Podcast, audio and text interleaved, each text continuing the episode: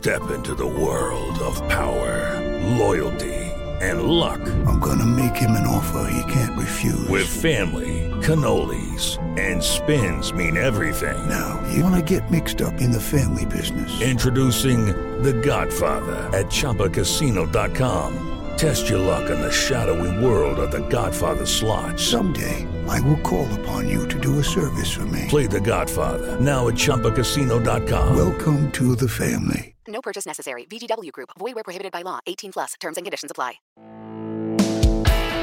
Este es el podcast de Alfredo Romo. 889noticias.mx.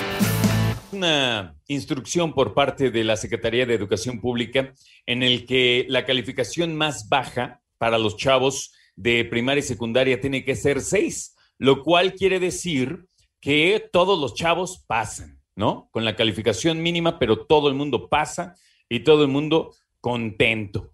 Acércate a tus hijos y pregúntales, porfa, en cuanto a tu desempeño escolar este año, ¿qué calificación te pones del 0 al 10 y por qué? A ver qué te dicen. Si te fijas, hasta está redactada la pregunta muy como, como examen autoevaluación de la secundaria. ¿Alguna vez te, te aplicaron esa autoevaluación así de, ¿qué calificación te pones? 10, espérate, o sea, eh, honestamente, ¿qué calificación te 10, me pongo 10. ¿Qué calificación te pones en cuanto a tu desempeño escolar este año? ¿Qué calificación crees que se pongan tus hijos cuando hablamos acerca de este año escolar? Qué difícil, ¿eh? Yo creo que nunca te he contado esto y lo voy a hacer ahora, porque cuando hablamos acerca de la educación a distancia, estamos hablando de un reto gigantesco. Yo di clases muchos años de mi vida y por ahí del 98, 99 me parece me pidieron que, no, no me pidieron, exigieron allá en el TEC de Monterrey que empezáramos a cambiarnos a nuestra, a nuestra parte digital y al autoaprendizaje. Y entonces los chavos eh, tenían que entrar a la plataforma y empezar a estudiar en línea, ¿no?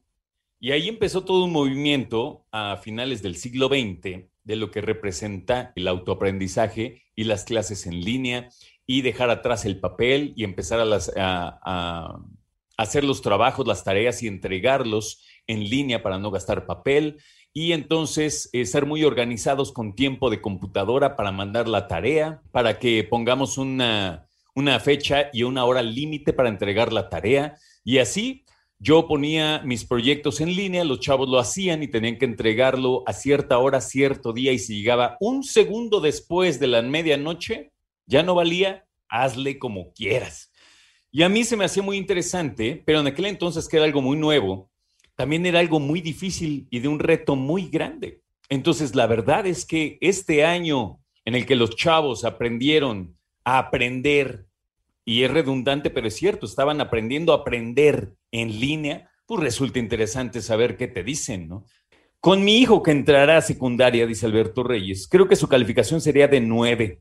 Su maestra de sexto siempre se preocupó en todo momento que sus alumnos siempre estuvieran presentes y aprendieran con esta modalidad a distancia. La felicito por su buen trabajo y desempeño con sus alumnos. Alberto, gracias hermano, porque por fin alguien piensa, los profesores y profesoras que se rifaron como verdaderos héroes y se siguen rifando como verdaderos héroes. Y te digo algo, Alberto, se van a seguir rifando como verdaderos héroes en el próximo ciclo escolar, porque yo vaticino, proyecto, me imagino que muchas escuelas van a seguir precisamente en la modalidad híbrida, al menos en este próximo ciclo escolar. Por cierto, escribe, mi esposa y yo hemos solicitado a la escuela que mi hija repite el año, ya que mi hija tiene síndrome de Nonan. Espero haberlo pronunciado bien. No sé si dice Nunan, pero bueno.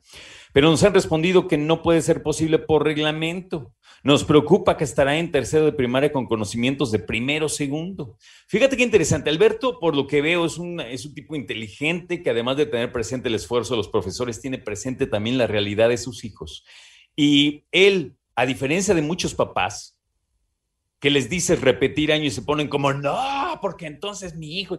Lo que pasa es que muchos profesores, fíjate, ¿eh? muchos profesores cuando le dicen al papá o a la mamá, oigan, recomendamos que repite el año, porque ¿qué viene a tu mente? No, mi hijo no es ningún burro. No es que no tiene que ver eso. tiene que ver con la madurez incluso de los chavos para poder seguir adelante.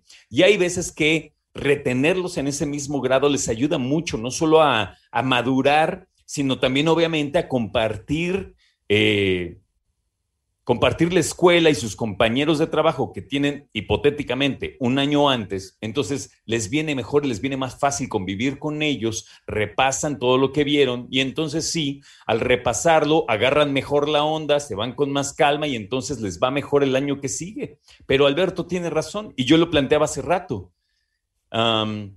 hay alguna, algún mensaje que me llegó de otra familia que decían que querían que sus hijos repitieran el año porque precisamente no creen que vayan muy bien, pero me imagino que la Secretaría de, Educación Pública ahorita, que quiere que todos saquen seis para arriba, no lo permiten. Escucha a Alfredo Romo donde quieras, cuando quieras. El podcast de Alfredo Romo en 889noticias.mx.